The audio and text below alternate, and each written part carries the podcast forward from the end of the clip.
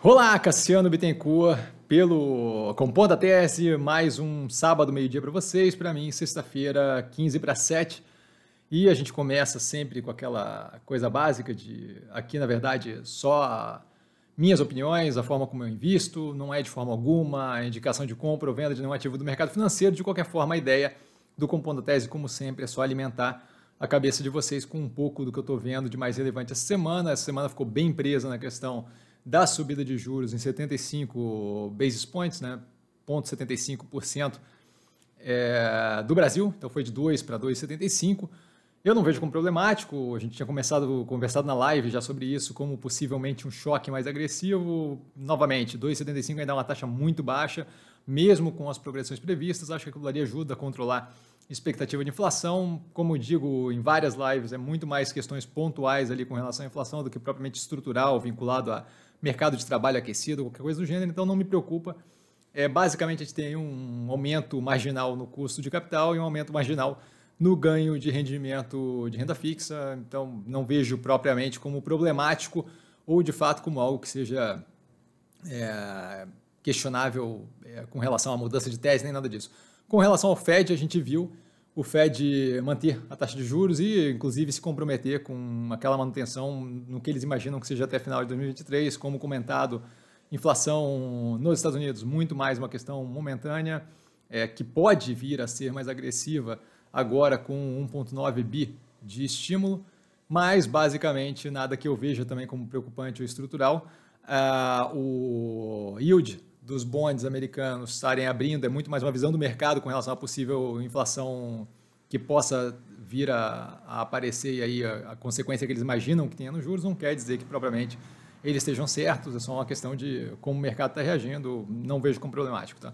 Passando para justamente aquelas notícias que a gente tem é, que acabam alimentando ali o que a gente está pensando, né? a gente viu que o Brasil hoje fechou algumas questões, né? recebeu a primeira, o primeiro lote é, vai receber né, primeiro lote nesse domingo da COVAX Facility. É um lote de aproximadamente um milhão, não é propriamente uma quantidade grande, mas não deixa de ser algo positivo, uma vez que a gente está vendo aí mais uma vacina sendo é, colocada para jogo aí nesse, nesse, nesse tabuleiro. Tá? 100 milhões de doses assinadas com a Pfizer, aparentemente até setembro, mais 36 com a Janssen, tá? da Johnson Johnson, que é, se não me engano, é uma dose só.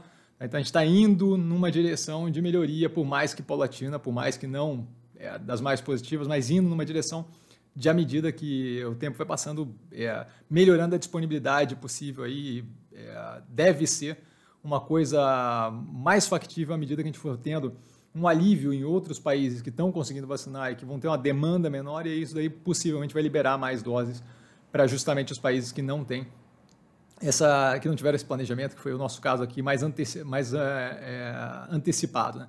De qualquer forma, não deixa de ser um movimento positivo, por mais que pudesse ter sido feito de uma forma muito melhor, não deixa de ser um movimento positivo que acaba justamente eh, mostrando ali para a gente a possibilidade de uma luz no fim do túnel aí. Né? Com relação à febre suína africana, a ASF, tá? African Swine Fever, a gente vê várias informações, a China é bem fechada com relação à liberação de informação com relação a isso, mas nós vemos o preço do leitão lá é, subindo e batendo recorde, que não deve ser um bom indicativo. Alguns comentários de é, uma ou outra pessoa que está vinculada é, a operações localizadas na China dizendo que está tendo é, a reconstituição do plantel. De qualquer forma, é, a gente vê justamente esse preço de leitão disparando, o USDA e, e, alguns agricultores americanos preocupados com demanda menor, possivelmente por soja, por um rebanho menor. Tá? Então a gente vê várias é, informações um pouco descasadas. Eu só acho que é importante a gente acompanhar isso e que a gente vê alguns sinais aí de que possivelmente a gente tenha uma continuidade é, dessa peste suína africana na Ásia em geral. Né? A Minerva criando a joint venture com a Amiris, não tive tempo ainda de dar uma olhada na empresa Amiris, ou Amiris, eu acho que Amiris, né? É, mais a fundo, mas dei uma olhada por cima, é uma empresa que tem um, uma, um âmbito ali de operação consideravelmente grande, tá? É, hoje em dia com skincare products, com produto de, de, de beleza, se não me engano, Tá? De qualquer forma, devo dar uma olhada mais a fundo, então segunda-feira eu devo ter mais informação sobre a empresa. Não deixe de ser um movimento interessante naquele sentido justamente de proteína alternativa, que é bem positivo e bem casado, sendo a Minerva ali os canais de distribuição, a relação comercial e tendo esse produto diferente que pode ser viabilizado aí no, no, no, nos períodos a, a vir. Né? Se não me engano, a Minerva fala ali de 18 meses para o primeiro produto ou para outros produtos, mas o, tempo ali não é um tempo absurdo e a gente justamente pode ver é, o começo do uso de biotecnologia mais próximo da operação da Minerva. Né? Para finalizar, duas questões, uma delas a parte empírica de, de, de, de é, formalização daquilo que a gente vai falando, né, com relação à falta de chip. A Ford está é, tá parando parcialmente algumas produções e é, montando parcialmente alguns veículos, justamente pela falta de chip. Então a gente vê isso daí ainda afetando a capacidade produtiva de algumas indústrias, tá? E outro ponto que eu achei interessante com relação a outra empresa que nem está no radar, mas eu acho, estou curioso para ver o que acontece, é a Magazine Luiza com a compra da plataforma digital de moda Still the Look. E através disso eles estão com outras compras também, eles estão, o que eu estou vendo consistentemente é eles abrindo cada vez mais o leque tá? e justamente ampliando a operação de um jeito que eu estou curioso para ver o que, que vai acontecer, uma vez que eles estão é, talvez spreading too thin. Então, estão botando a mão em várias operações, várias delas não, é, por exemplo, eles querem ali com é, mercado, né, com bem perecível, alimentação, consumo direto.